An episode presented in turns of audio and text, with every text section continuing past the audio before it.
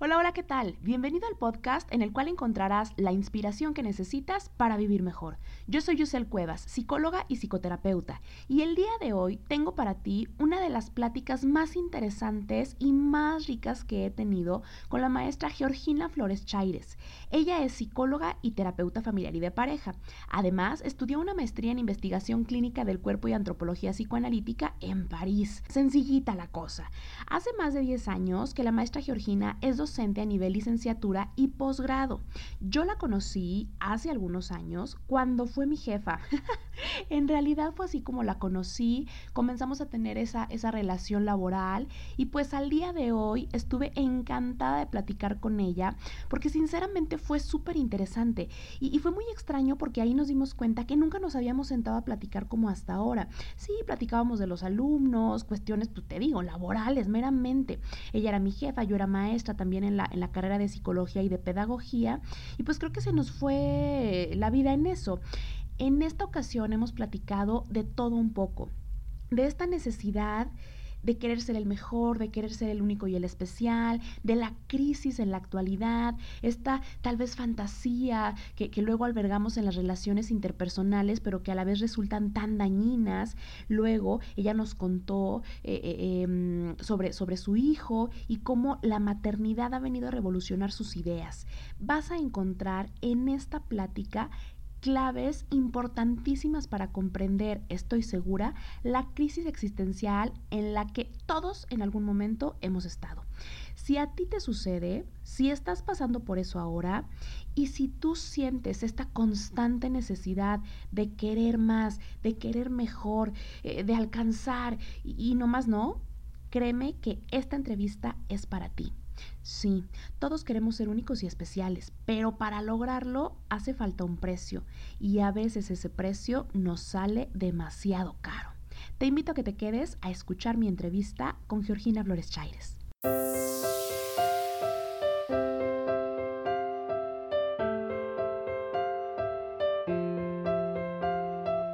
Descubre qué hay detrás de tus emociones, atrévete a perseguir tus sueños y a disfrutar el momento. Esto es para vivir mejor con Yusel Cuevas.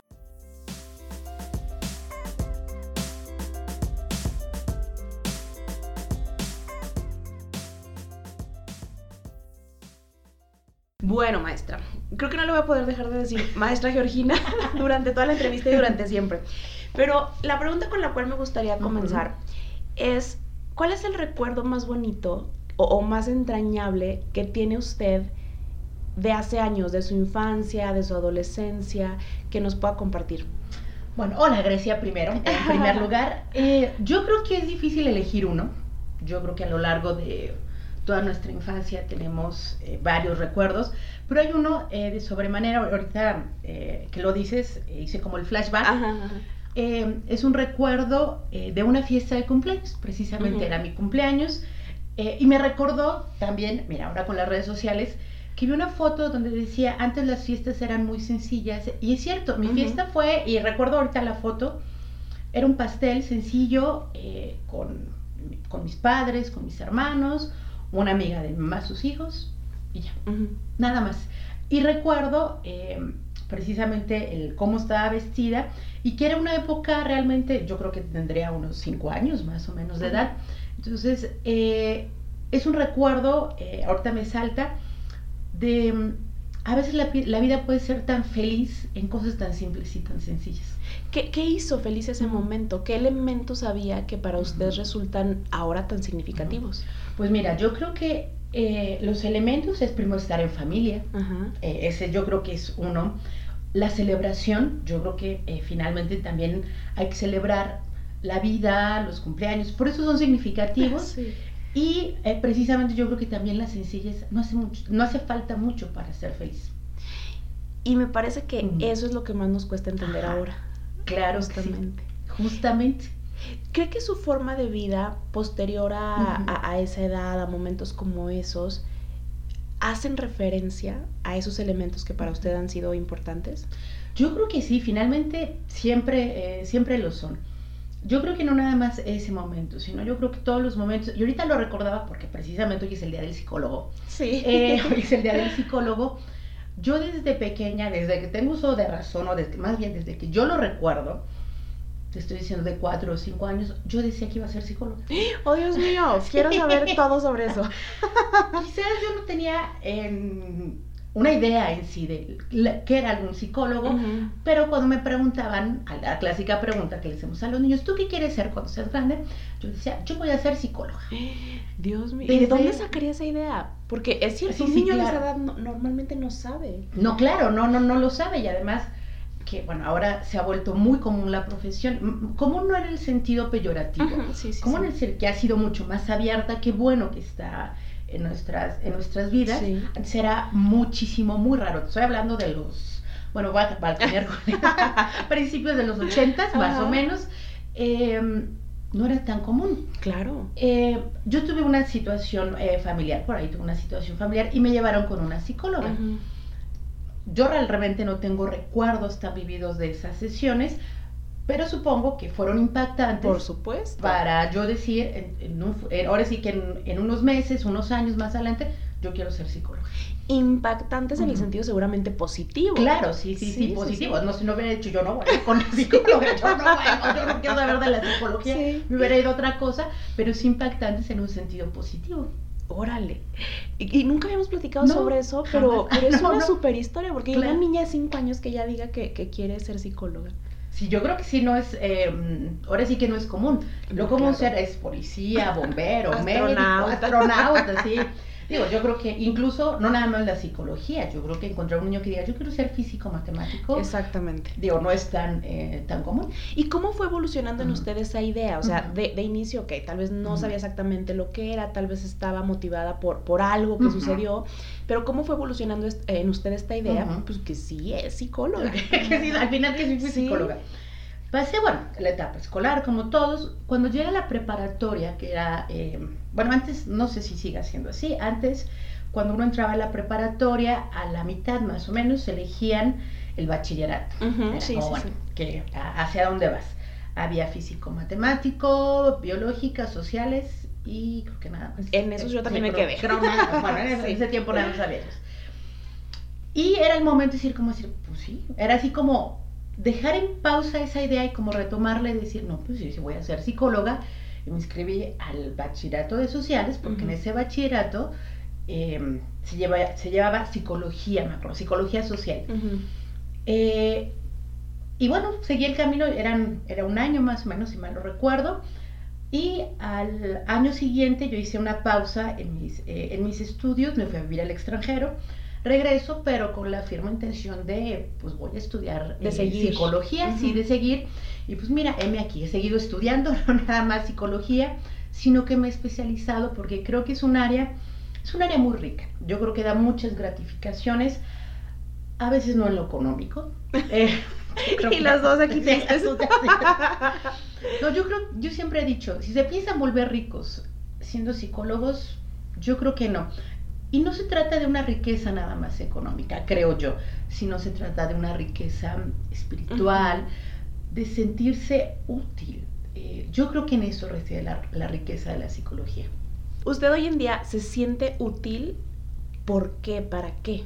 Yo creo que me siento útil, en primera, cuando estoy frente a un salón de clases, eh, porque creo que al menos puedo simbrar un poco a mis alumnos, puedo decirles, hay que estudiar, hay que hay que hacer algo, no hay que nada más seguir eh, eh, como lineamientos eh, demasiado insulsos. Pues yo, yo, creo que hay que seguir, hay que estudiar, hay que ser profesionistas. Yo creo que esa es una. Y la otra, yo creo que invariablemente, siempre que estoy frente a un paciente, siempre, nunca hay sesiones malas, nunca hay sesiones desperdiciadas.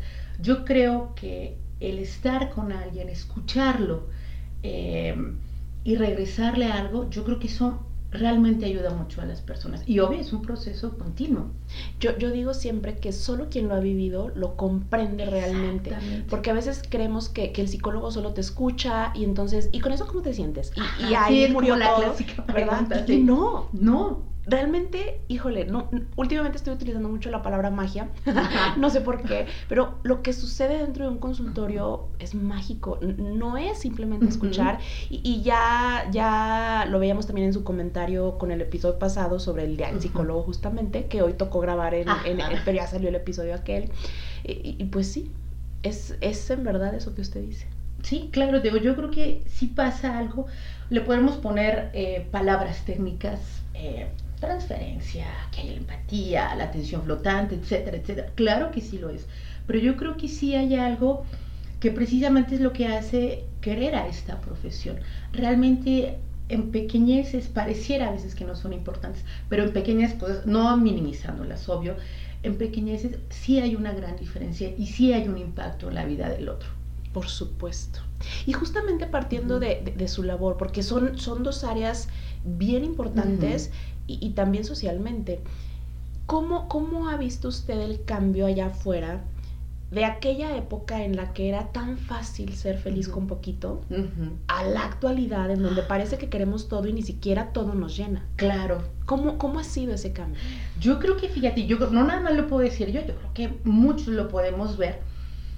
Eh, yo creo que ha sido agigantado el gran paso que hemos dado, incluso no son tanto en los 80 están a 30 años, 30, 40, casi 40 años.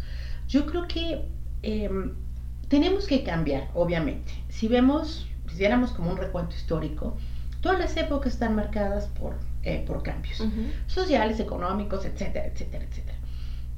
Ahora yo creo que nos ha tocado demasiados cambios en tan poco tiempo y eso nos ha hecho como no sentirnos seguros, no sentir qué, qué ahora sí qué está pasando con estos cambios que pareciera, como decía Fromm, que pasamos que la, de la importancia del ser al tener. Eh, yo creo que tantos cambios nos han dejado así como un vacío en general y lo queremos llenar con cosas, eh, posiciones, eh, y que pues nunca lo vamos a alcanzar a llenar, que es el problema. Imagino ahora con esto que usted dice una sociedad muy vulnerable, muy simbrada, con mucho miedo y queriéndose agarrar de lo que pueda. y, ahí entrarían todas las posesiones, títulos, riquezas, hasta incluso una, una imagen, ¿no? Claro. eso es una, no, no es una idea como nueva, pues no es una idea mía. Em, yo hice em, algunos estudios en, en Francia, en París, y me acuerdo que me mencionaban mucho a Lyotard. Lyotard es un filósofo, fíjate, ya desde los años 70 se veía esto, o sea, no es una situación nueva, pues. Ok, Entonces, él decía, bueno, ¿qué está pasando con la sociedad? Y lo está diciendo hace muchísimos años, pues.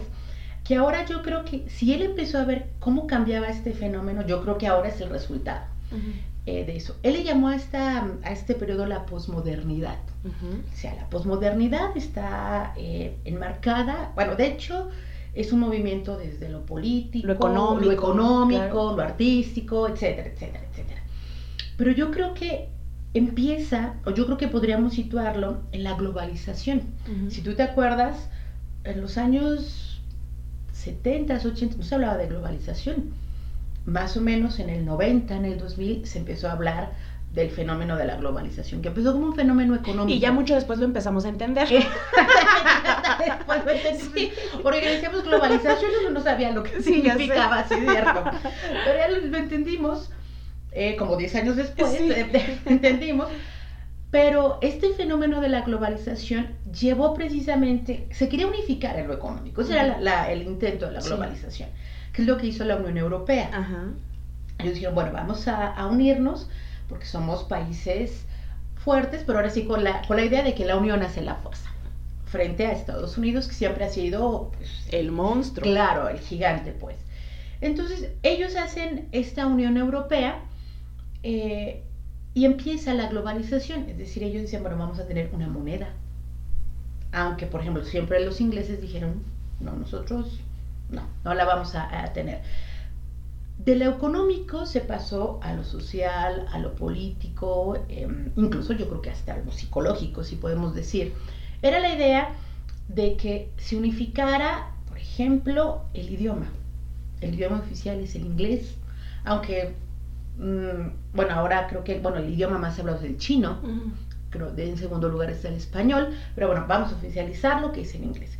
En la música, en los gustos, se intentó globalizar todo, que una sola idea, una sola tendencia fuera global. Y yo creo que el peligro fue que intentaba borrar la diferencia, lo que nos hace diferentes. No somos iguales, ni en lo económico ni en lo político. Hablo de países. México no es igual que El Salvador, que Guatemala. Sí compartimos muchas cosas, pero cada uno tiene su historia. Es como los individuos. Exactamente. No podemos decir, todos somos iguales. No, nos marca nuestra historia, nos marca el lugar donde nacimos, nos marca un sinfín de cosas. Igual pasa con los países tenemos cada uno una historia y precisamente es donde Lyotard dice, bueno, no, pero no lo dice exactamente, pero yo creo que donde podemos ver donde irrumpe la, eh, la posmodernidad. Es decir, todos somos iguales, pero no, y finalmente como que no hemos encontrado la manera de componer. Y seguimos buscándola. Y seguimos buscándola, porque yo creo que mucha gente, yo he escuchado a muchas personas, papás, eh, maestros, digo, profesionistas de todos los ámbitos, decir, estamos en una crisis. Yo me acuerdo desde que yo nací en los 70, estamos en crisis. Siempre. ¿Y, usted realmente puede recordar eh, esos cambios y vernos ahora en crisis? Yo creo que sí estamos en crisis, te voy a decir eh, por qué.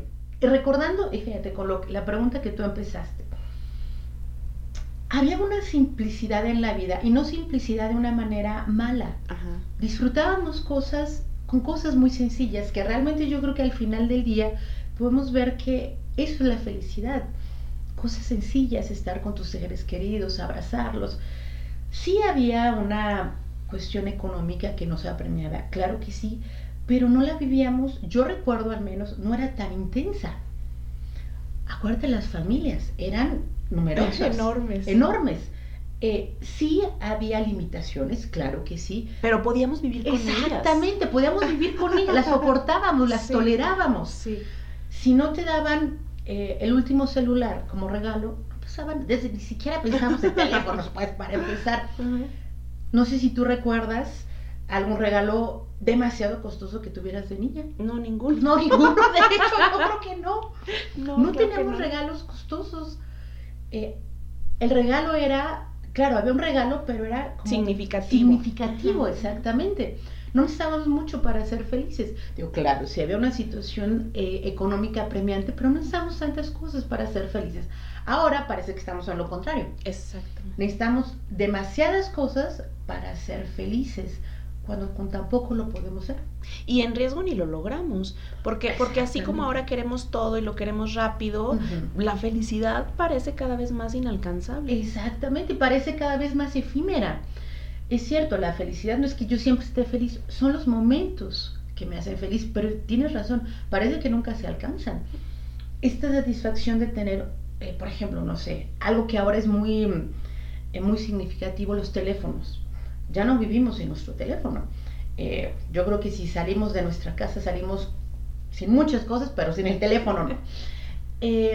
hay que estarlo como cambiando constantemente, actualizándolo. Y parece que entre más ostentoso sea, entre más cosas tenga, entre más caro sea, te hace más feliz. Sí, más poderoso, más, envidiable. Hay muchísimas cosas detrás de todas esas posesiones. Ajá, y que incluso la mercadotecnia, bueno, que siempre ha existido, pero que nos sigue vendiendo la idea, pero ahora con mucho más ahínco, de que si no tienes de tal marca, no puedes ser, eh, no puedes ser feliz o, aceptado y luego justamente ahí entran todas las redes sociales que luego pues, nosotros vivimos o crecimos sin ellas.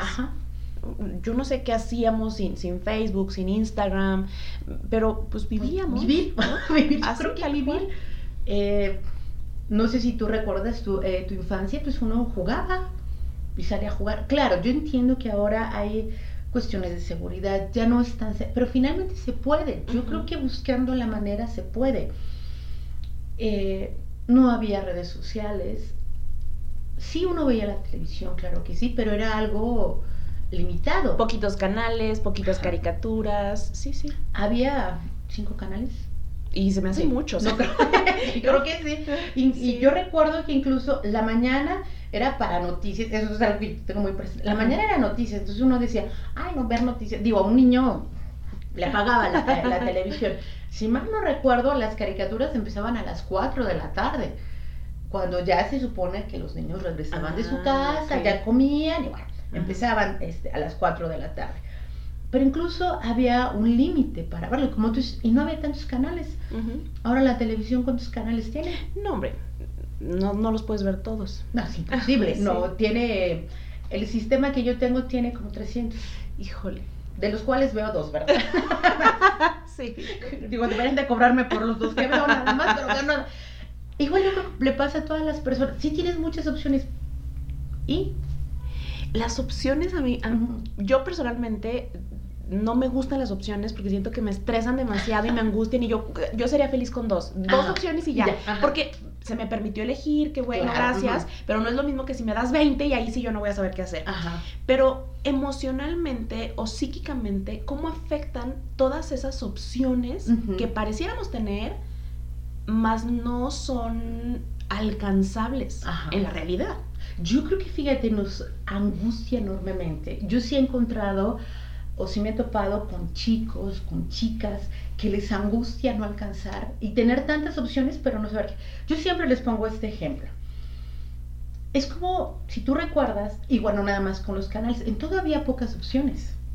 En, no sé, las marcas, incluso hasta las comerciales. Yo me acuerdo la, la marca, por ejemplo, de leche, había una sola. Digo, había marcas, Ujú. pero había un solo tipo de leche. No era, hoy vas al supermercado, No, no sabes ni qué. no, no sabes ni qué. Sí, te angustia así como, y si escojo esta, y si escojo esta, y si escojo... Y no nada más son las marcas, son los Es tipos. el amor. ah. Estoy pensando en. Ahorita vamos a llegar a ese Mm. punto de las relaciones y lo Ajá. demás, pero es que sí, en todo hay tantas opciones. Que finalmente yo creo que te angustia y eliges como, bueno, esta, Ajá. pero te vas pensando, yo creo que la gente se va pensando entre si habrá elegido bien, no, y qué tal que mejor era la otra. Yo creo que sí nos puede, eh, no nada más angustiar, sino también frustrar el tener demasiadas opciones. Sí, me acordé ahorita el otro día que estaba buscando la mejor opción de yogurt. Y entonces No. hay muchísimos, ¿no? Sí. Y que uno sí tiene azúcar y que el otro no tiene grasa, pero sí tiene no sé qué. Y llega un momento en que sabes que ya, voy a dejar de buscar, voy a dejar de leer y voy a comprar que me gusta. Y pues si me estoy fregando más gramos de Eh, azúcar de los que debo, ni modo. Claro. Y, y es un poco así como, como que vamos aprendiendo a vivir, porque sí es muy angustiante todo eso sobre uno. Y no nada más, fíjate, el tener las opciones. Yo creo que también es angustiante. Eh, yo a veces en las redes sociales veo eh, anuncios eh, en los que eh, tomar tal producto es malo. Esto es malo. Yo un día dije, bueno, esto es malo. Exactamente. Uno termina diciendo, todo es malo entonces, eh, en exceso. Y hablo en general. Yo creo que sí, eh, todavía en el siglo pasado, lo podemos decir, en el siglo pasado, no había esta angustia de que todo era malo. Claro, sí sabías que era malo, pero eh, jugar en la ensuciarte no era malo. Eh, por ejemplo, ahora hay, hay muchas mamás que se angustian y, y- y pobre niño de que se, se ensucia. Y la, no te vayas a ensuciar. Digo, pues los niños se ensucian. Yo tengo uno y se ensucia. Claro. Sobre todo cuando va al parque termina todo aterrado. Y seguro son sus mejores momentos. Y seguramente sus son sus mejores mejores días. momentos, mejores días. Eh, un día se manchó de pintura porque estaba pintando. Bueno, pues, se ensució. La ropa se lava. Digo, no hay más, pero yo creo que sí angustia el tener demasiadas opciones y el saber que algo malo puede pasar. Y que yo creo que en eso de algo malo, yo creo que va implícita, no sé, está un deseo, como que algo malo. No tiene que pasar nada malo. Estaba pensando en eso. Hace un momento dije, veo a la sociedad vulnerable. Y me parece que todas estas acciones son justamente para negar esa vulnerabilidad o, o en la fantasía salvarnos de la vulnerabilidad. Y yo pensaba ahorita en, en la época de antaño y, y así más literalmente en mis abuelos, pues se sabían vulnerables y sabía, se sabía que algo les podía pasar, sabían sus límites y no era algo que les preocupara. Ajá. Se ocupaban de eso, Sí, cuidándose a claro. sus posibilidades y vivían bien y tranquilos sabiéndose vulnerables. Claro. ¡Qué fuerte! Yo, sí, yo creo que no, yo creo que tienes mucha razón. Si sabían vulnerables, pero bueno, trabajaban en ello. Sí. No eran descuidados, claro que no. Trabajaban, lo aceptaban. Exactamente. Ahora yo creo que nos cuesta mucho trabajo aceptar la vulnerabilidad. Sí, nos vamos a caer, sí, y nos va a doler, Sí. Eh, y simbólicamente y concretamente. Claro que si un niño pues, se va a caer, pues sí, sino cómo se, se hacen cicatrices. Yo tengo 10 cicatrices casi, casi en cada rodilla. Y yo recuerdo em, muchas escenas, por ejemplo, tengo una muy grande y de esa me acuerdo mucho porque fue, ya sabes, pues obvio fue dolorosa. Eh, y yo recuerdo, por ejemplo, tengo muy presente el recuerdo de mi mamá, que ella me vio y fue como muy tranquila, ah, fue por las cosas, me curó, es decir, no hubo así como el drama de qué pasó, ¿no? Ella muy serena, muy tranquila, lo hizo, me curó y ya. Es decir, no fue algo escandaloso, no me llevaron al hospital, no, no, fue curar en ese momento y ya. Ahora no me imagino una mamá que le pase algo no, se desmaya antes que el niño. No, yo creo que sí, lo lleva al hospital. Sí, sí, sí, eh, eh, por ejemplo, hace poco una persona me decía que su, eh, su hija había vomitado. Los niños vomitan por muchísimas cosas. Y la llevó con el médico para que le diera paracetamol. Digo, eh, mm, tampoco estoy diciendo que los padres sean descuidados, pero voy a esto, lo que tú decías, esta vulnerabilidad.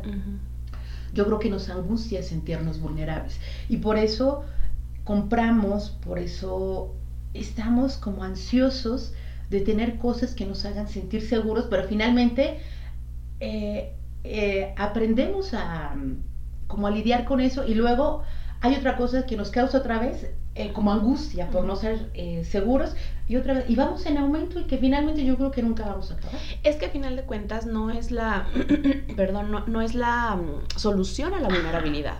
¿Habrá alguna solución a la vulnerabilidad? ¿Habrá forma de dejar de ser vulnerables? Yo creo que el sabernos, bueno, tampoco es la panacea, pero yo creo que el sabernos mortales. Pues sí, claro. Eh, somos seres eh, que nos duele, somos seres endebles. Yo creo que al aceptarlo, al decir sí, somos seres endebles, digo, algo que puede parecer muy sencillo, eh, pero yo creo que es complejo a la vez. Yo creo que si aceptamos eh, que somos endebles y somos vulnerables, yo creo que podemos seguir adelante y no angustiarnos a cada vez que nos pase algo. Y, suena muy sencillo decirlo, pero usted me va a entender cuántos años no pasamos luego en, en, el consultorio intentando que el paciente acepte, reconozca y esté tranquilo con eso. Claro, y fíjate, yo creo que no nada más aceptar, sino, bueno, esta vulnerabilidad. Si yo, fíjate, algo, y ahorita me suena eh, de una, una persona que yo veo, y ahorita la recordé porque ella tiene un gran conflicto eh, con su esposo. Ella quisiera que él fuera de otra manera. Eh, yo creo que también la aceptación del otro, tal como es. Porque yo creo, precisamente en las relaciones amorosas. Yo creo que es el gran problema. Queremos cambiar al otro. No, digo, si ya no cambiamos. si, cambiar nosotros mismos yo quiero que cambie el otro y el otro quiere que yo cambie. Entonces, pues no, ahora sí, como dicen por ahí, ahí nos hallan. Sí, por supuesto. No vamos a cambiar. Digo, yo no voy a cambiar, el otro va a cambiar. Pero es esa aceptación, yo creo que igual parte de esta vulnerabilidad. Pues sí, bueno, así es mi pareja. Eh, cuando, ¿te acuerdas? Cuando la etapa del enamoramiento, uno no ve esas diferencias. Cuando pases, cuando uno empieza a decir, bueno, ¿y si mejor fuera así? si mejor fuera así. Claro. Y si tuviera esto, la cuestión es que no lo aceptamos. No decimos, bueno, pues sí, así es él, pero, o ella, finalmente, aún así yo quiero estar con él o con ella. Eh, y las, no, pero yo creo que sea así. Y entonces expectativas que nos frustran, nos enojan y crean mil conflictos. Exactamente, yo creo que esa es la, digo, no, eh, no todos, pero yo creo que ese es un gran conflicto de la pareja hoy en día. El querer que el otro se amolde a mis necesidades, a mi idea, a lo que yo quiero. Y de una u otra manera anulamos al otro, porque entonces tú eres como el, bueno, a lo mejor se va a escuchar un poco feo, pero tú eres como... Eh, la no persona que yo quiero moldear para yo amarla como yo quiero. Y eso no se puede hacer. es una falta de respeto y un egoísmo terrible. A, mí me resulta hasta violento porque pues efectivamente estás anulando al otro y le estás diciendo no eres suficiente, entonces cámbiate de esta forma para entonces sí quererte. Exactamente. pero como tú dices, qué egoísta es, porque mm, así como eres, no me eres suficiente. Yo quiero que seas como yo quiero que seas. Y luego imagínate el otro que piensa lo mismo. no, pues no, terrible. No. Años en terapia de pareja. Años en terapia de pareja, porque bueno, finalmente, pues el otro no va a cambiar, ni yo voy a cambiar, pues. Eh, pero es esa intolerancia precisamente yo creo que no nada más a la vulnerabilidad, como te decía, yo creo que es la no tolerancia al otro, a la otredad. Y sabe que siento que me voy a regresar un poco, pero este conflicto que ahora vemos en la pareja lo traemos cada uno personalmente, ah, porque tampoco nos aceptamos, porque no estamos cómodos, porque ya eh, subí de peso, porque ya me salió no sé qué, porque mi pelo, porque vamos, esa no aceptación, e, ese enojo, e, ese no ser suficiente, lo traemos cada uno cargando y quién sabe desde cuándo. Pues yo creo que ahora sí que, y mira, yo creo que no nada más es, digo, para que las personas no, eh, no se vayan con la idea de que nada, es una cuestión como estética, no, es que no nada más es lo estético, no nada más es lo de fuera, es lo de dentro. Sabemos que nosotros somos de acuerdo a nuestra historia de vida. Eh, influyen, claro, nuestros padres, la forma de crianza, como decías, nos regresamos un poquito, claro que influyen las formas de crianza los niños de ahora, si podemos decir los niños posmodernos, ¿cómo se están creando? Suena bien feo eso. niños posmodernos. Pero sí, realmente lo son. son niños posmodernos donde decían, ya no se les permite ser niños. Ahora todo tiene que ser, por ejemplo, yo tengo un niño pequeño y además cada vez que veo estas cosas, yo no sé si reír, llorar, eh, no sé, no sé qué pensar. Eh, no nada más es el niño, pues los niños son niños.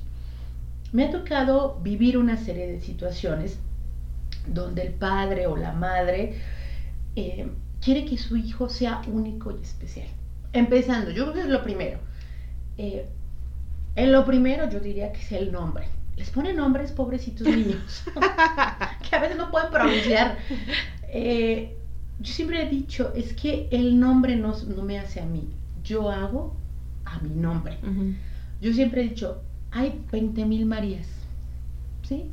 Igual un X número de Juan, de Pedro, todos los nombres que tú quieras, pero uno se apropia del nombre y uno lo hace parte de nuestra identidad. No es que le voy a poner un nombre que nadie tenga. Luego terminan con nombres que uno dice, ¿y eso? que nadie entiende. Que nadie entiende. Algunos sí tendrán una historia. Yo a veces les pregunto, bueno, ¿qué significa? No, pues quién sabe no nada más con el, eh, con el nombre, sino eh, yo siempre he dicho, claro que sí, el hijo es único y especial para uno como padre. Claro que sí, es parte de tu narcisismo. Pero yo no puedo esperar que mi hijo sea único y especial para, todos. Sí, y ese es el gran problema de las escuelas. Es yo le compadezco mucho a las maestras, las que se encargan desde las guarderías. Yo creo que los padres son mucho más demandantes con ellas. Sí, cañón. Eh, porque yo digo, bueno, ¿y cómo él, imagínate, la maestra tiene a 30 niños que son únicos y especiales? ¿Cómo le va a hacer para atender a la especialidad, por así decirlo, de cada niño y a la unicidad de cada niño? No, no puede. Le es imposible, pues, hacerlo. Y yo creo que los padres eh, no han entendido esta parte de que no nada más es único y especial para mí. Sí, para mí, para nosotros como padres, indudablemente, pero no para los otros. ¿Será que eh, en todo este tema que hablamos, los hijos se han convertido también en esa posesión que te da valor como padre y que entonces mi hijo tiene que ser único y especial y mi hijo tiene que ser el mejor, porque entonces hasta trauman a los pobres niños de que saque dieces, de que meta muchos goles, porque yo quiero que te aplaudan, pero entonces para que me vean a mí como padre. Exactamente, para que digan, mira, qué buen papá, qué buena mamá, tan sacrificado. Y son las calificaciones. Por ejemplo, ahora hay una, una gran, mm, ¿cuál será la palabra? Como algunos padres como que se aferran a la idea de que el hijo ya cuando nos entra a preescolar hable tres o cuatro idiomas. Sí, sí, sí, sí. Yo me ha tocado ver a papás, no, es que el mío ya habla inglés y habla francés, ya habla italiano, etcétera. Digo, que bueno, o incluso mucho más pequeños, me ha tocado escuchar a padres cuando están en el control de esfínteres. No es que mi hijo antes de los dos años y en dos días aprendió yo hago unos ojos y abro unos ojos de aquí. no puede, no puede disimular. Si no puedo disimular de qué. No, yo creo que los que estudiamos eh, psicología, yo siempre, incluso a mis alumnos se los digo, son procesos. Un proceso lleva tiempo, tiene un, un espacio. A mí me encanta y siempre me ha gustado mucho Piaget porque Piaget es muy esquemático y dice que el niño tiene que estar preparado, tiene que asimilarlo, tiene y claro, la asimilación y la acomodación no se dan de un día para otro, es un proceso que lleva tiempo. Si lo entendemos así, o más bien los padres lo entenderán así, no forzarían al niño a hacer procesos que todavía no, no están listos, ni emocionalmente, ni psíquicamente. A veces ni fisiológicamente. a veces ni fisiológicamente. El control de esfínteres por algo es a los dos años.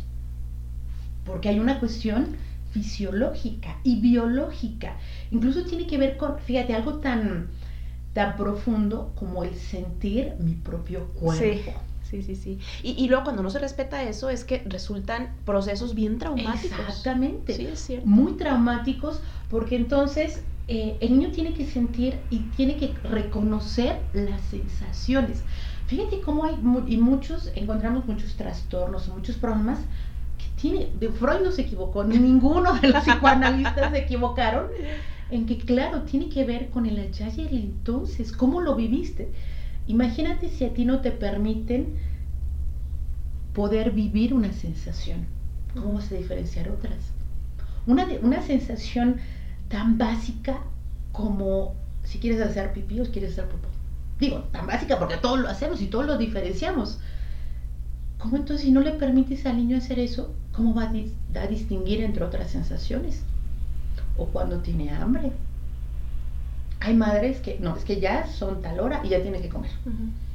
Claro, yo entiendo, sí, hay que estar atenta, atentos y atentas a las cuestiones nutricionales del niño, pero es que tiene que comer hasta, y tiene que comer, y tiene que comer, y tiene que comer. Y el típico de no te levantes de la mesa hasta que te lo comas, y luego ahí está la, la bulimia.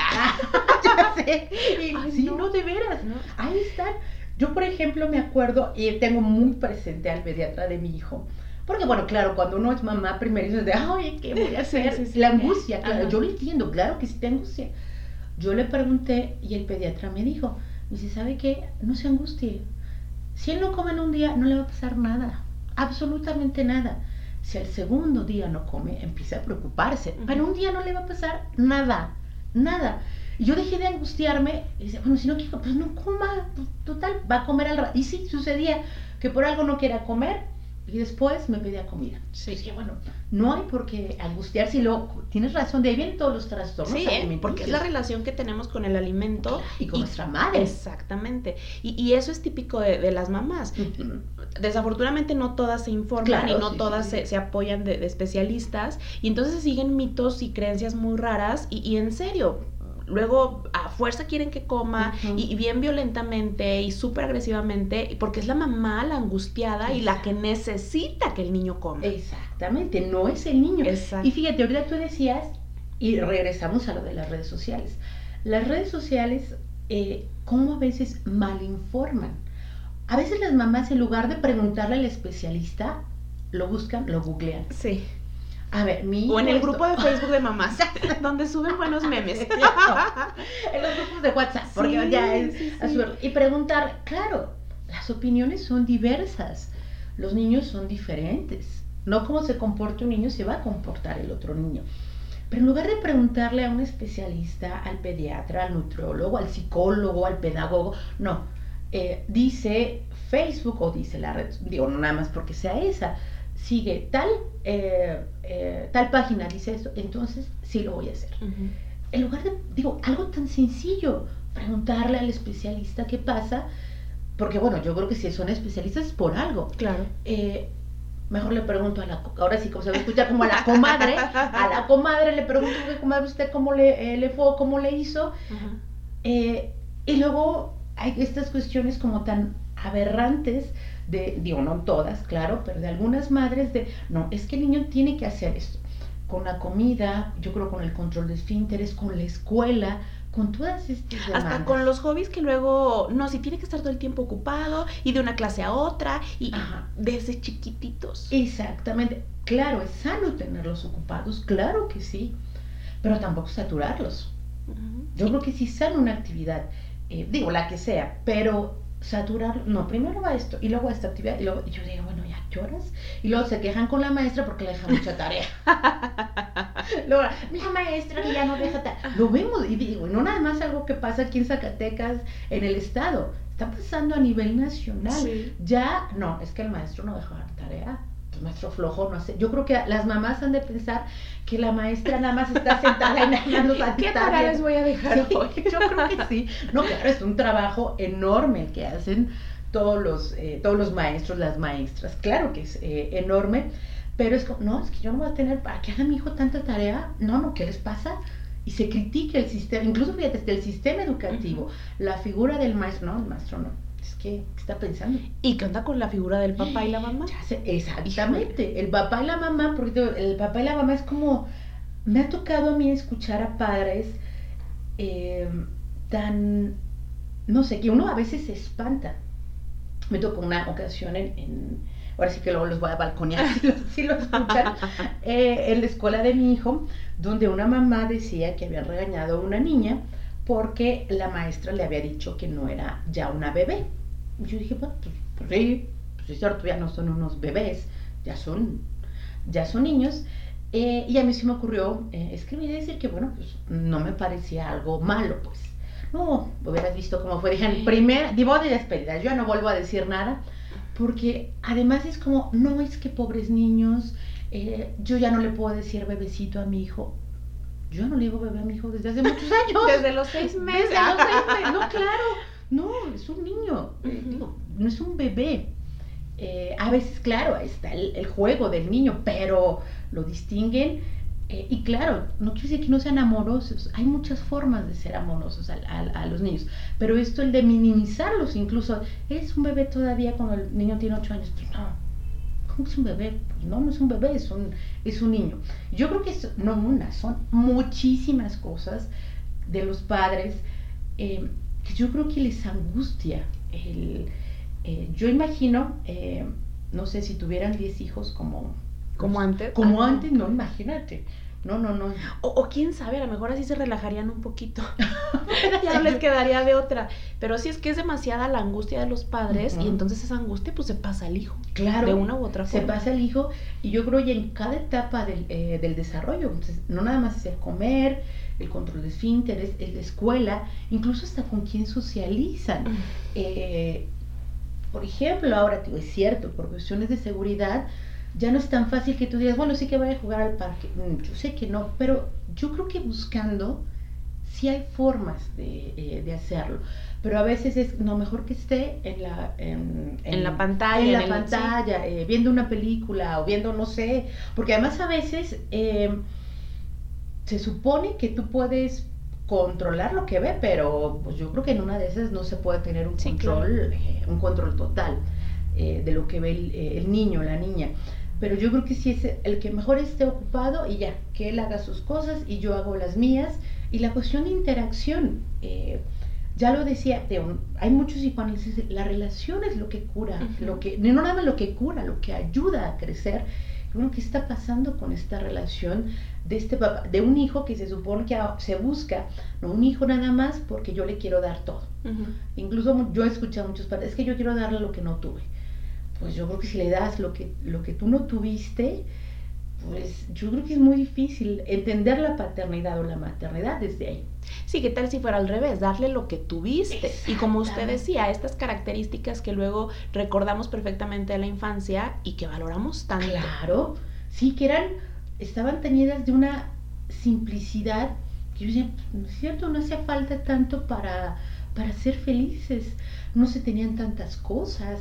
Eh, para seguir cosas, ya no nada más estoy hablando de la cuestión tecnológica, las cuestiones a veces acumulativas, comprar y comprar y comprar eh, ropa. Eh, por ejemplo, tú vas a los días en los que hay ofertas, es impresionante la cantidad de personas que hay y que compran cosas que jamás se ponen, pero que están ahí, eh, que están ahí guardadas y es como una compulsión de comprar y comprar ropa, eh, no sé, accesorios, cosas que finalmente no sé si se intenta llenar un vacío.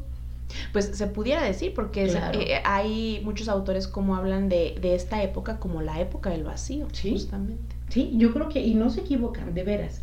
Hay este y vacío emocional, eh, vacío psíquico eh, en la familia, en las parejas, con los hijos, en las amistades inundan eh, las redes sociales y es cierto con estas em, imágenes de personas que se ven pero están en el teléfono. Es cierto, eh, ya el platicar, y qué tan rico que es platicar, sí. rico que es platicar, de veras porque se disfruta, eh, se disfruta muchísimo platicar. Yo tengo amigas que ya no viven aquí, eh, pero hablo con ellas por teléfono, eh, no hablo tres horas con ellas, porque es como, y, y no platicamos, y platicamos de mucho y de nada, pero es rica la plática, se disfruta estar con el otro sin estar con un aparato, con algo que nos esté distrayendo, porque finalmente estoy contigo, pero pues...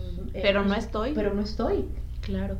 Y, este punto que usted toca, me parece que es eh, imprescindible nosotros los psicólogos el poderlo atender. ¿Cómo la posmodernidad, ahora que hablamos de, de, esta época, afecta a la persona y las relaciones que va llevando con los otros. Sí, las redes sociales es un elemento y, quién sabe por cuánto tiempo más lo vamos a tener ahí de intermediario, pero en general, ¿cómo son las relaciones que actualmente estamos manteniendo? Justamente por todo esto que significa la posmodernidad?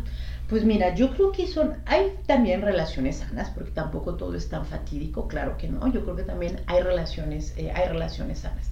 Pero finalmente la posmodernidad, yo creo que nos ha dejado, o nos ha dado también, porque tampoco es mala, yo creo que nos ha dado también una libertad en la cuestión de elección elección desde una pareja, el cómo formar una familia. Yo creo que también eso nos ha, nos ha dado la, la posmodernidad y eso no es mal.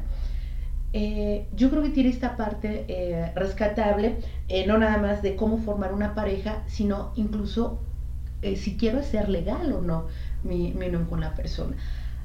Tiene sus pros y sus contras, como todo, claro, claro que sí, pero yo creo que al final del día puede resultarnos más sano yo ya no quiero estar con esta persona, bueno, pues yo me voy. Que eso es algo que nos da, digo, nos da la posmodernidad que hace, estoy pensando, hace 30 años pensar en una mujer divorciada era... Eh, catastrófico. Era catastrófico. Eh, y ahora, bueno, hay la posibilidad de que si no quieres continuar con una pareja, por la razón que sea, bueno, tú te puedes, eh, te puedes ir. Creo que eso es algo muy sano. E, esa eh, posibilidad de elegir. Exactamente. Se critica mucho ahora el hecho como, como de desapegarnos. Eh, usted hablaba la posibilidad de irte, pero entonces parece que ya lo tenemos como que esta ansia de irme y me voy por el más mínimo detalle. Eh, ¿Realmente es entonces una posibilidad, digámoslo así, en lo positivo para nosotros? Yo creo que sí. Bueno, va a depender, ahora sí que del extremo. Yo creo que eh, encontrar el justo medio, yo creo que eso es lo interesante. Hay una posibilidad de irme, sí. Claro, habrá también muchas parejas que digan, bueno, si no funciona la primera, yo me... Eh, ahora sí que yo me divorcio. Tampoco se trata de eso. Yo creo que se trata de la posibilidad que tú tienes. No es que lo sea que, ah, ya me casé, me voy a divorciar. No, yo creo que es la posibilidad, que eso es lo que te brinda, que eso es lo, lo interesante. Hace poco leía una frase que decía que los matrimonios em, eh, de antaño, unos 40 años, la riqueza que tenían es que se quedaban juntos. Es cierto. Y lo, le hacían la similitud con una... Eh, con un auto, decía, es como un auto, se le acaba la gasolina y no lo tiras y compras otro, sino que le pones más gasolina, dice, así es el amor. Es cierto, tampoco se trata de a la primera darme por vencido, pero yo creo que también es muy importante la posibilidad. ¿Cuántos matrimonios del siglo pasado, eh, por alguna u otra razón, eh, quisieron separarse, pero el estigma social no se los permitía? O vivían de mil formas, eh, pero manteniendo velada esa, esa separación, que también está. También muchas parejas como tú dices, mantenían velado eso porque pues no se podían eh, eh, divorciar. Yo creo que aquí lo interesante es la opción. El, el tener la, eh, la, opción, yo creo que es lo que nos ha dado la posmodernidad. Es que a final de cuentas es estar en libertad. Exacto. Y, al menos a mí personalmente esa es la, la parte más rica de una relación, el estar en libertad. Claro. No por una necesidad o, no, como decíamos, por una obligación. Claro, y no de una manera muy... Eh, ahorita lo, eh, lo, pensé por las, eh, las personas que es que voy a encontrar mi media naranja. No es que uno no anda buscando unidades. Uno tiene que ser completo y buscar a otro que sea completo. Esa es la libertad. El que tú digas, bueno, yo no tengo esta necesidad apremiante de buscar a otro para pegarme literalmente. No, eso no es el amor. No. El amor es encontrar a otro con el que disfrutes eh, estar el tiempo, pero tú tienes que ser completo y él tiene que ser completo. Si no es completo ninguno, eso es algo muy, es una como una masa muy amorfa. Sí, sí. Es, eh, entraría a lo que ahora les ha dado por llamar relaciones tóxicas. Exacto. Que les he dicho que a mí no me gusta el término porque no me parece que haga referencia real a lo que sucede en ese tipo de relaciones, pero es como comúnmente se les conoce. Exactamente. Yo creo que el, el término sería a lo mejor una pareja no funcional, una pareja no sana. Eh, o insana, lo podemos decir, pero tóxica sí es cierto, el, el término ya es muy común, eh, no decir las relaciones, eh, la relación humana, si no es decir las relaciones humanas son tóxicas, no, tenemos relaciones más sanas y otras no tanto, eso es otra cosa, claro que sí, pero tóxicas como tal, no, porque hay precisamente esta posibilidad en que tú digas, no, yo ya no quiero estar en esta relación y yo me pueda ir. Eso es justamente lo que me hace no querer al término, porque es como, estoy en una relación tóxica, ah, no, pues así es mi relación. No, no, no, no, por supuesto que no. Claro que no. No debiera ser así y tú tienes la, decisión de irte o, modificarla. Exactamente, tú tienes la decisión. No es así como, ay, pues aquí me tocó y ya me quedé. Sí, me tocó tóxico y pues Chernobyl, ¿no? Ándale, sí, así, no, incluso yo les digo, es que no es rifa. No es ay, es que me salió así. No, no, no es que te salga. No, tú lo eliges. Te formaste horas por él. te formaste. Fuiste el afortunado ganador. No, no, no, no. Tú elegiste a esta persona, bueno, no, tóxica, insana pero porque entonces también hay algo de insano en ti. Exactamente. No por el otro. Pensaba que, a veces esta forma de relacionarnos hoy en día tiene que ver también con esa vulnerabilidad que hemos venido hablando. Es decir, yo me siento vulnerable y entonces necesito a alguien que calme esa vulnerabilidad. Y por cualquier cosita la lo voy a volver a sentir, lo voy a volver a ver.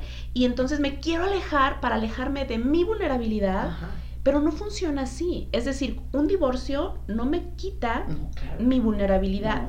Es como una forma muy, muy extraña de relacionarnos ahora, intentando apagar cosas que ya traemos cada uno de nosotros. Exactamente. yo creo que has dado como en el clavo. Es que es de nosotros.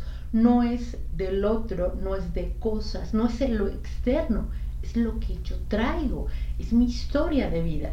Lo que me da la vulnerabilidad. Y aceptarla, decir, pues sí, sí, eh, que puede tener una relación, sí, sí, lo, lo acepto, eh, que puede haber otras cosas eh, que yo intento, con las que intento sentirme seguro, claro que siempre las va a haber, porque también todos los humanos vamos hacia, hacia eso, pero yo creo que es aceptar que podemos ser vulnerables y no pasa nada, no pasa nada en el sentido, claro, hay una respuesta emotiva a esto, sí, pero al final del día seguimos vivos.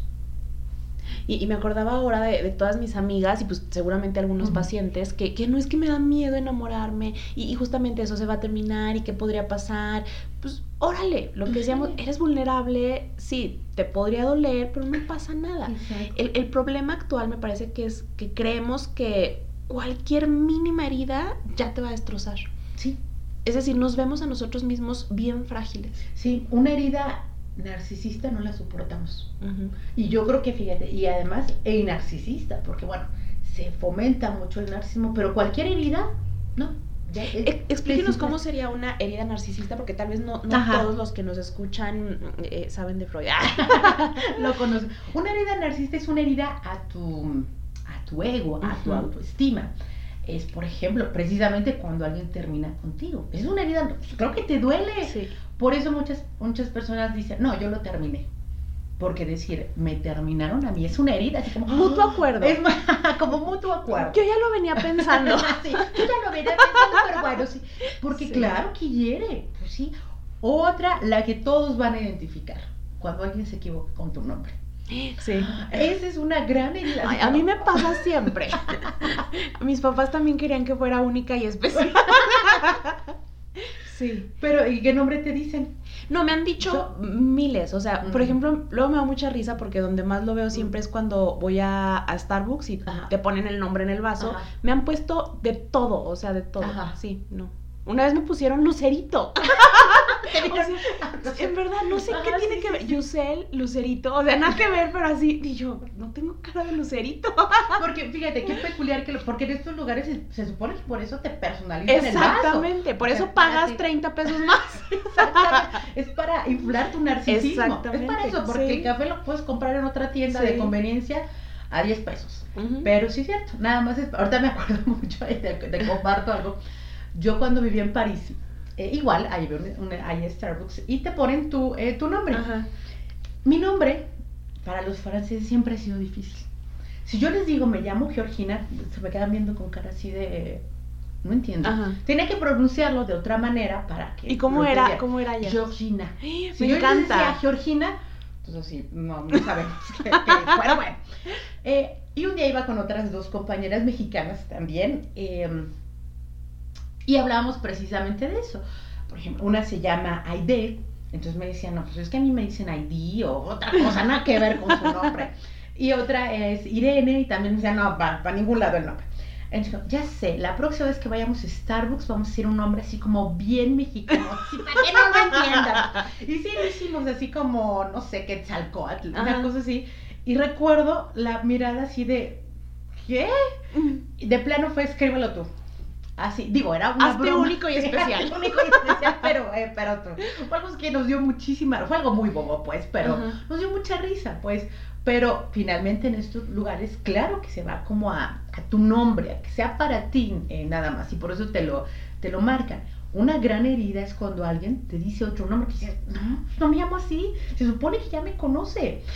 Dígame, iba a interrumpir, pero no, no, a ver, siga la idea. No, te la idea va, y por ejemplo, en esto que hablábamos de los padres y los hijos y las escuelas.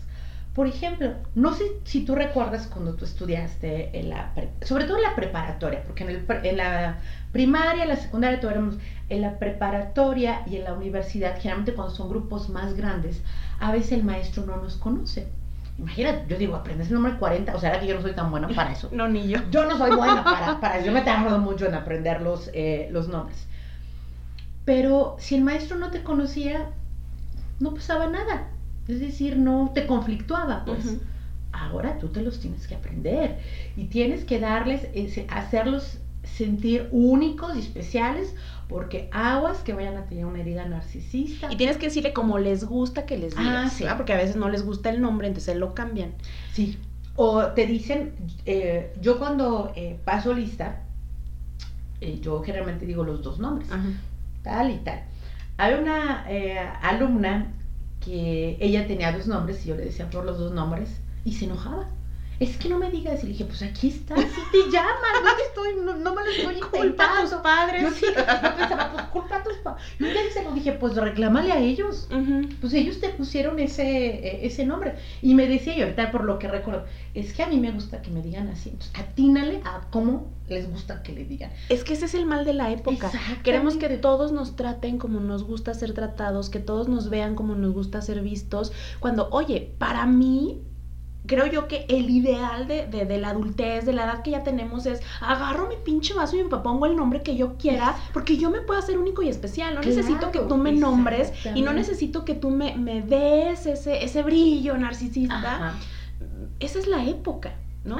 en donde queremos que el otro nos dé porque yo no me puedo dar. Exactamente. Es como, fíjate, qué infantil. Ahorita que decías, que el otro me vea me acordé de Kohut. Uh hablaba de la mamá, claro, la mamá tiene que ver al niño para darle esta grandiosidad. Claro, lo tiene que desear, por lo tiene que desear, claro. Pero parece ser que no pasamos de ahí. Exactamente. Y entonces queremos el celular, la marca, la foto perfecta para Instagram, la pareja, ¿no? Sí. Para que entonces vean eso y creer que me están viendo a mí cuando en realidad ni siquiera yo me reconozco. Exacto. O tantos filtros que hay que uno dice, y ¿de quién es? A mí me ha tocado ver varias, en, yo tengo un par de redes, eh, un par de redes sociales, no tengo muchas, nada más tengo un par. Y una, siempre les digo porque, eh, es más, si la voy a poner a escuchar para que, para que vea que ella es la culpable. Para que vea cuál es el problema. Es el problema. Yo tengo una sobrina que quiero mucho, tiene 19 años, una adolescente, pues está casi, casi entrando a la adultez. Ella un día me dijo, oye, ¿tienes Instagram? Y yo, no, no, es que te, lo, te voy a poner, te lo voy a hacer para que pongas los corazones a mis fotos. Para eso tengo. Ajá, para darle like a ella. Exactamente, para darle like a ella. A veces entro, a veces no, eh, se me olvida la verdad, porque no es una red que yo utilizo mucho. A veces cuando lo he utilizado, veo fotos de personas que a veces me cuesta reconocer. ¿Este quién es? Ya hasta que... Luego además peculiarmente, ¿qué es el cambio de nombre? Ah, no, porque no me pongo como tal, yo me pongo otro nombre. Entonces, me ha pasado, hace un par de semanas yo tenía que darles un aviso a unos alumnos y yo dije, bueno, ¿cómo le hago? No tenía teléfonos, eh, nada. Y yo dije, bueno, los voy a buscar en Facebook. Han de tener. otro nombre. Otro, Y otro nombre. También me ha pasado. ¿Cómo los encuentro si tienen otro nombre? Entonces, es otro nombre, otra persona. Entonces, digo, parece que lo que desea Cojo de esta necesidad, claro que el niño tiene esta necesidad de ser mirado, de que la mamá le dé el narcisismo que desea Freud también, claro que sí, pero eso fue ya, ya en el entonces. Se supone que cuando crecemos y somos adultos, somos lo autosuficientemente eh, adultos precisamente para que no necesitemos estas cosas para estarnos alimento, alimentando nuestro narcisismo. Pero ahora con todo lo que mencionas parece que no. Constantemente tiene que estar, mi narcisismo tiene que estar aumentado. Qué fuerte, porque ese es el conflicto que podemos ver luego en tantos síntomas dentro del consultorio. Exactamente. Que yo creo que ahora las eh, los trastornos narcisistas que describía Kember, no, digo, son lo de hoy. Son lo de hoy. Sí. Kember no se equivocó cuando habló del trastorno eh, narcisista. Claro que no, porque sí, es una sociedad en general muy narcisista. Yo siempre he dicho, las herramientas, las redes sociales, no es lo malo. La cuestión es cómo las, eh, las utilizas. Tantos filtros que hay que, decíamos, finalmente no termina siendo tú. Y es bien loco porque la persona, yo me pregunto, ¿realmente se lo creen? O sea, ponen una, una foto con una piel perfecta, con, con, un mil y un filtros y como decía usted, otro nombre, eh, lugares a los que tal vez fuiste una vez gastándote todo el dinero de la quincena, no sé pero eso les llena el huequito un poco, o sea, terminan por creerse esa, esa otra, pues, fragmentación de sí mismos. Es lo que tú decías, cómo este vacío lo quieres llenar con estas cosas, pero finalmente el psiquismo, mi interior, no se llena con estas cosas. ¿Cómo se llena? ¿O se llena? Debiera preguntar. no, yo creo que sería la pregunta. Yo creo que si no la llenamos al 100%, al tope, yo creo que sí tú puedes encontrar satisfacción en cosas a lo mejor tan sencillas que hablábamos, sí. como, ya, incluso efímeras, porque yo creo que sabemos que es algo efímero. Ahorita es, mañana puede ser que no. Yo creo que desde tu familia, tu trabajo, eh, lo incluso, eh, no nada más el trabajo, además cuestiones recreativas qué tanto puedes disfrutar, por ejemplo, no sé, ir al cine, pero disfrutarlo, no nada más porque la película de moda, de, moda sí, claro. sino disfrutarlo, ver una obra de teatro, leer un libro. Los libros son mágicos porque te llevan a otra época, te llevan a donde quieras. A donde tú quieras. Yo creo que es parte de ir llenando también esto, en cosas, yo creo que en el disfrutar el día a día y no estar angustiado con que si tomo una foto de yo creo que sí se puede, digo, no al 100% ni a tope, pero yo creo que sí puede. Y además es algo que tienes que ir realimentando día con día. Lo que hoy te satisface, mañana probablemente ya no te va a satisfacer. Y, tienes que tolerar eso y, adaptarte al cambio. Y adaptarte eh, al cambio. Nada, ni nuestra vida es permanente. Nosotros no somos permanentes. A mí me gusta mucho Leonie Rebecca Greenberg que tienen un libro que se llama Identidad y Cambio, ellos dicen que nosotros no somos los mismos de cuando éramos niños, pero sí, es cierto. Somos la misma persona, pero al, mismo tiempo no lo somos.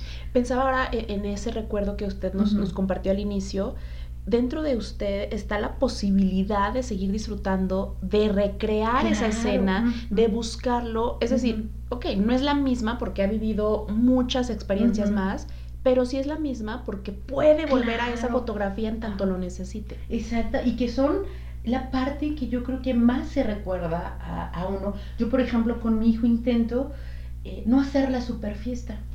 De, un de Dios se invierte mucho. Otra vez narcisismo de la mamá. El narcisismo de la mamá, exactamente. Sí, porque tiene que ser en el salón tal, tienes que dar esto y gastas. Yo tengo una amiga que hizo una fiesta así para su hija el año pasado. No se gastó casi 10 mil pesos en la fiesta. Sí, qué horror. Digo, respetable, cada quien gasta su dinero. Espero que el pastel hubiera estado rico. bueno, más o menos, pero, pero bueno. Eh, digo, cada quien gasta su dinero en lo que quiere. Yo, yo, yo. Y no digo que esté bien tampoco, a lo mejor yo también me equivoco. Sí, sí, por pero supuesto. digo, al menos yo intento con mi hijo tener eh, cumpleaños así como ese que yo recuerdo, sencillos, en familia, pero que finalmente él, y de veras será como muy gratificante para mí cuando él ya sea un adulto y diga, ah, yo me acuerdo de este cumpleaños. Y que no estaba gente que a veces ni siquiera uno conoce. Ah, estaban no sé, mis padres, estaban mis abuelos, mis tíos, es decir, las personas queridas. Y ahí realmente te puedes sentir único y especial. Exactamente. Desde que nos contó eso, yo tengo en mente una fotografía, porque yo tengo muy mala memoria y no me interprete el por qué, pero tengo muy mala memoria para mi infancia y hay muchísimas cosas de las cuales no, no recuerdo conscientemente. Pero hay una fotografía donde es lo mismo e, el pastel que me hizo mi mamá, e, en la sala de mi casa, con mis primas, con mi vecina, y, y, era el cumpleaños. Eso era. Eso era. por sí, sí. Y además dice, y es significativo porque es, lo hicieron, ahora literalmente, fíjate, algo que ahora casero lo tenemos así como algo desdeñante. Tu mamá lo hizo para ti, para nadie más, era para ti. Y por eso era único y especial. Ay, no, y ya que estoy pensando en esto, me voy a confesar, creo que hasta se me pusieron los ojos lagrimosos. En mi último cumpleaños, yo quise eso para mi cumpleaños. y me acuerdo que yo así lo dije, ¿sabes qué? Y se lo dije a mi mamá, yo quiero que tú me traigas el pastel. Y entonces fue una fiesta casi, casi como de niños. Y entonces estuvieron tres amiguitos y mis hermanos y en la sala de mi casa y partimos el pastel y me cantaron las mañanitas y fui la más feliz. Porque yo justamente quería recrear claro. aquellos momentos pues en que tenía eso, que necesitaba. Eso que realmente me podía hacer sentir única y especial y eso que era una celebración importante, sí o qué. Sí, sí lo es. Pero era suficiente. Sí, y yo creo, fíjate, así como tú, ¿cuántas personas lo pueden ver? Suficiente eso. Y no hacer la fiesta, porque yo conozco muchos adultos que hacen la fiesta, pero literalmente echan la casa por la ventana. Que uno dice, bueno, sí, yo entiendo, sí, se celebra el, día, aunque yo siempre he dicho, bueno, si yo pienso estadísticamente cuántas personas cumplen el mismo día que yo, no somos únicos y especiales, bueno, pero es otro, eh, es otro tema. La cuestión es, eh, ¿por qué necesito cosas externas para, y no llenar necesariamente, sino porque será que realmente estamos vacíos. Intentar, ok. O intentar, o yo creo que satisfacer, sentirnos felices con cosas tan, eh, tan sencillas y no necesitamos eh, grandes cosas realmente para, eh, para ser felices. Yo creo que esas cosas sencillas es lo que finalmente digo, y no, no a lo mejor y me equivoco, pero a lo mejor en eso reside la felicidad, en cosas sencillas, en cosas simples que las podemos encontrar, que ahora se nos olvida. Entonces será que la cura para la posmodernidad es vernos a nosotros mismos y poder estar con nosotros mismos, ser únicos y especiales para nosotros mismos, y, no estoy hablando tampoco de una egolatría ni de un narcisismo, no, La, en medida suficiente y necesaria, pues eso. Claro. Ser nosotros mismos y estar con nosotros mismos. Yo creo que sí, ese es... Em, y no, al amor igual y puede hacer que nos equivoquemos, pero yo creo que ese sí sería un buen inicio. Realmente ver a mí qué me hace feliz, a mí que me gusta, yo con qué me puedo eh, satisfacer y no con estas grandes cosas, sino yo y que yo soy autosuficiente. Hay personas que les aterra estar solas, por ejemplo, y yo siempre he dicho, y los aparatos evitan eso, el que estés solo, estás con otro, y bueno, incluso está virtualmente, ni siquiera físicamente, pero no te sientes solos. Incluso aprender, me acuerdo de Winnicott que decía, hay que tener la capacidad de estar consigo mismo Para mí eso es, eso es la cura a esto. A, una relación insana, como ya decíamos, a, un desapego muy brusco, a, estos traumas que luego eh, nos metemos por no, por no permitirnos un proceso. Eso es, tenemos que aprender a estar con nosotros mismos. y tolerarnos. Y saber que somos vulnerables, sí, pero no va a pasar nada en el sentido de que yo me tengo a mí mismo. Es como el bebé que, claro, necesita a su mamá, pero en algún momento también aprende a estar solos. A eso tenemos que regresar. Me encanta. Me encanta porque sí, pues lo vemos a diario en el consultorio y estoy segura que nosotros mismos, pues tampoco es que seamos inmunes. Así, claro, no, somos inmunes. Y no nada más en el consultorio, lo vemos en lo eh, generalmente en la, en la sociedad. Por supuesto. Ya si no tienes, por ejemplo, si no tienes una red social, no eres nadie. No te enteras, pareciera que estás aislado del, eh, del mundo. Pero es rico también descansar de las redes eh, sociales, irte a donde no hay señal. Sí, la verdad. También sí. es muy rico, porque finalmente yo creo que, bueno, tampoco podemos distanciarnos totalmente de, de la del, del, mundo postmoderno, tampoco podemos estar aislados Claro que no se trata de eso. Porque, por ejemplo, ahorita yo recuerdo una imagen de unos niños que jugaban, pero jugaban cada uno con su iPad. Digo, eh, yo sé, por ejemplo, que hay niños que si no tienen iPad los van a relegar en su escuela. Si tampoco se trata de eso, yo creo que sino de, de ir midiendo, de ir encontrando la medida justa para mí, no quiere decir que la mía sea para todos para mí, para eh, mi persona, mi familia, mi pareja, etcétera, es eso. Digo, algo que no tiene, no, tampoco es la panacea, pero yo creo que es encontrar la medida. Es cierto. Pues nos llevamos esa tarea, ¿O encontrar la medida. Y sí, como usted dice, es personal y cada quien con lo que se sienta cómodo y, realmente satisfecho, ¿verdad? Claro, sí, de eso se trata. Maestra, pues muchas gracias por acompañarme. Eh, quiero decirle que, es para mí un, honor y un placer porque platicar con, usted de esta forma, creo que nunca lo hicimos. No, nunca lo hicimos. Es que fuimos compañeras de trabajo. Ella era mi jefa. Esa es la realidad. Ella, por, por, varios años y, y nunca platicamos no, así. No, no, no, nunca, nunca nos dimos la, la, oportunidad. Me encantó platicar contigo de esta manera. Igual el día que quieras lo repetimos. La verdad es que estaría padrísimo. Hay que, hay que hacer otras cosas porque yo le decía al inicio de la entrevista que a mí nunca se me hubiera ocurrido ponerle ese tema, posmodernidad, aun cuando todos los resultados pues los vemos y vivimos a diario. y, es que está padrísimo, muchas gracias. me encantó. Y, y espero que sí sea la primera de otras. Ah, bueno, claro, con mucho gusto.